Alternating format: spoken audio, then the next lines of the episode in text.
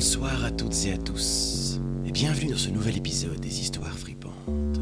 Surtout, n'hésitez pas à vous abonner pour ne rater aucun des futurs prochains épisodes. D'ici là, tâchez de rester en vie. C'est l'histoire de David. Euh, David, c'est un mec euh, plutôt sympa, bien éduqué. C'est un mec qui, euh, provient d'une famille pas très aisée. C'est une famille euh, qui n'avait pas beaucoup d'argent, mais lui a plutôt bien été éduqué, de mon point de vue. Laisse-moi terminer. Sa spécialité, c'est donc de faire des conférences. Il est passionné par la sexualité de manière générale. Je t'ai pas dit qu'il adorait faire du sexe. C'est le sujet du sexe qui le passionne. Principalement les femmes. Il est passionné par euh, le corps des femmes, par euh, l'étude. c'est vraiment quelque chose qui le passionne. Il lui donne des conférences principalement sur les MST. Donc comment se protéger, il va chez les plus jeunes, il explique, bah c'est un peu con, mais aux plus jeunes on leur explique comment mettre des, des préservatifs, comment s'en procurer, comment réagir quand on a des premiers symptômes, il va dans les écoles, il est bénévole. Un jour, lors euh, d'une de ses conférences, qu'il donne dans une université, donc des premières années, il arrive, il lui donne sa petite conférence, distribue à la fin euh, des préservatifs qui sont euh, qui lui sont donnés grâce à un petit partenariat qu'il a avec euh, la Croix-Rouge. Et il rencontre une jolie fille. Bon, tu vas me dire, les jolies filles, il en rencontre un peu tout le temps. Mais cette fille-là, il y a un truc spécial. Elle est juste sublime. Je te parle du regard de David. Il la regarde, il la trouve magnifique.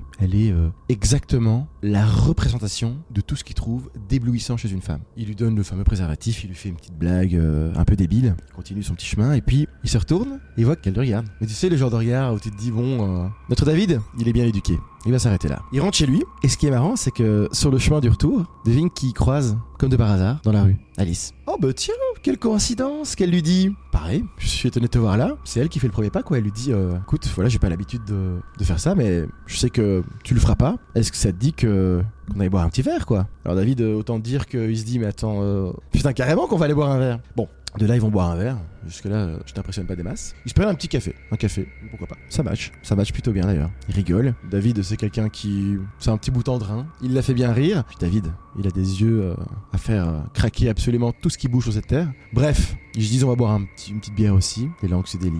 euh. Ils discutent. Ils s'entendent bien et.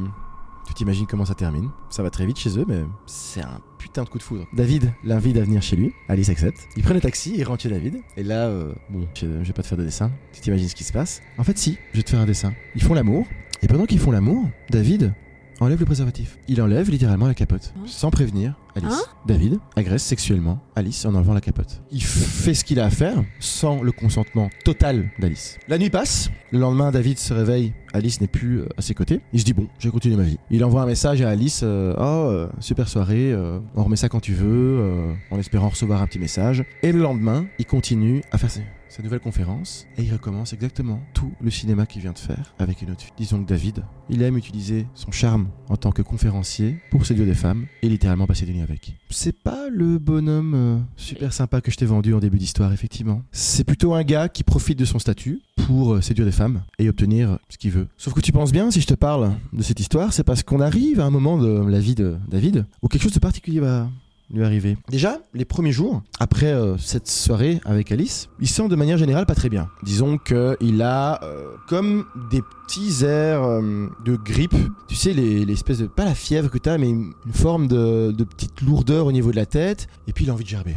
Putain, qu'est-ce qu'il a envie de gerber, quoi. Il le fait pas, parce que c'est pas quelque chose qu'il a l'habitude de faire, donc il garde ça en lui. Jusqu'au samedi qui suit, où il boit euh, un petit coup avec des potes, et il gerbe. Mais quand je te dis qu'il gerbe, il gerbe sa race. Et il se rend bien compte que c'est pas une gerbe habituelle. Là, il se dit qu'il va rentrer chez lui. Il lâche un peu ses potes de cette soirée-là, il rentre chez lui, et il se repose, il se dit, euh, ça ira. Tu parles. Le lendemain, il se réveille. Il est dans le mal. Il, se rend bien compte qu'il a chopé une crasse. Quoi. Il fait pas forcément le lien avec euh, ce qui s'est passé avec Alice, ce qui est logique au final. Sorti de son contexte, impossible de faire le lien. Et il observe au-dessus de son, sexe plein de boutons. Des petits boutons. Et il voit qu'il s'est bien gratté et qu'en fait la peau est en train de, réagir quoi. Bon, là, il prend directement euh, sa moto et il va chez le médecin. Il fait des analyses. Le médecin le rassure. Il lui dit voilà, c'est sûrement une MST que vous avez chopé. euh, ça arrive. Il sait de quoi il parle. Il, est censé être un peu renseigné sur ce milieu-là. Prise de sang, euh, petit pipi dans un pot, enfin la totale. Prend un échantillon aussi de la peau qu'il y a autour, enfin bref. Euh, et le lendemain, le médecin en question l'appelle.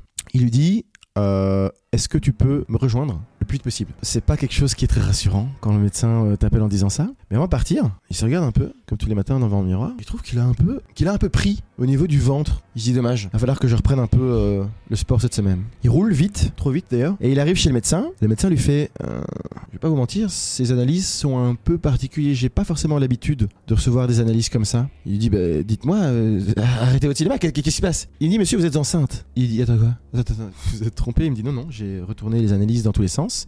J'ai bien vérifié que c'était votre échantillon. J'ai bien vérifié que c'était votre sang parce qu'ils ont pris deux, petites éprouvettes. C'est bien votre sang. Vous êtes enceinte. Un homme cisgenre qui est enceinte. Ça la fout mal. Ça la fout mal parce que euh, c'est pas forcément euh, quelque chose qui est habituel. Bah non.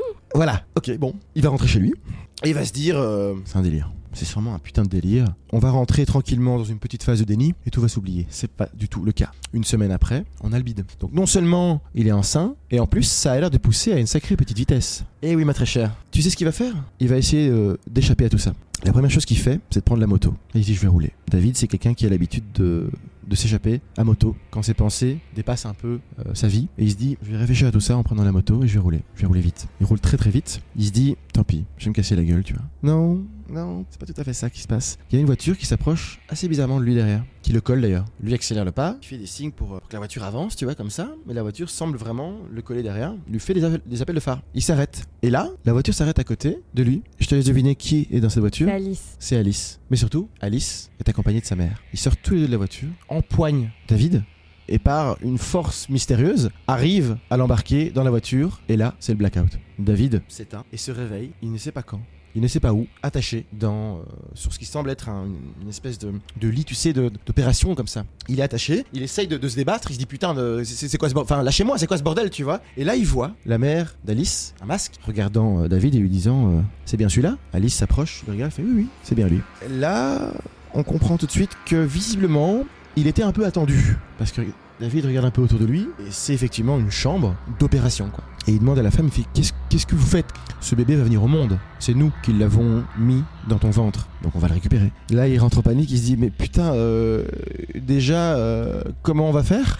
Comment on va putain de faire pour faire sortir ce bébé? Et là, la mère le regarde, et Alice aussi, et ils disent tous les deux Bah, on va le faire sortir par là où il est rentré. Voilà, je t'épargne un peu la demi-heure qui se passe, mais en gros, David ne survivra pas à ce qui se passera euh, le petit quart d'heure après. Voilà, je t'épargne ces détails. Alice? Prend ce bébé et monte à l'étage, ouvre la porte du grenier, et là on entend plein de bébés pleurer. Et là Alice, elle pose le petit bébé dans un landau, parmi tant d'autres landaux, et lui dit Toi, tu t'appelleras Jacques, mon nouveau petit bébé. Et là tu te rends compte que c'était certainement pas le premier, mais c'était certainement pas le dernier. Si t'as bien aimé la vidéo, surtout, n'hésite pas à t'abonner.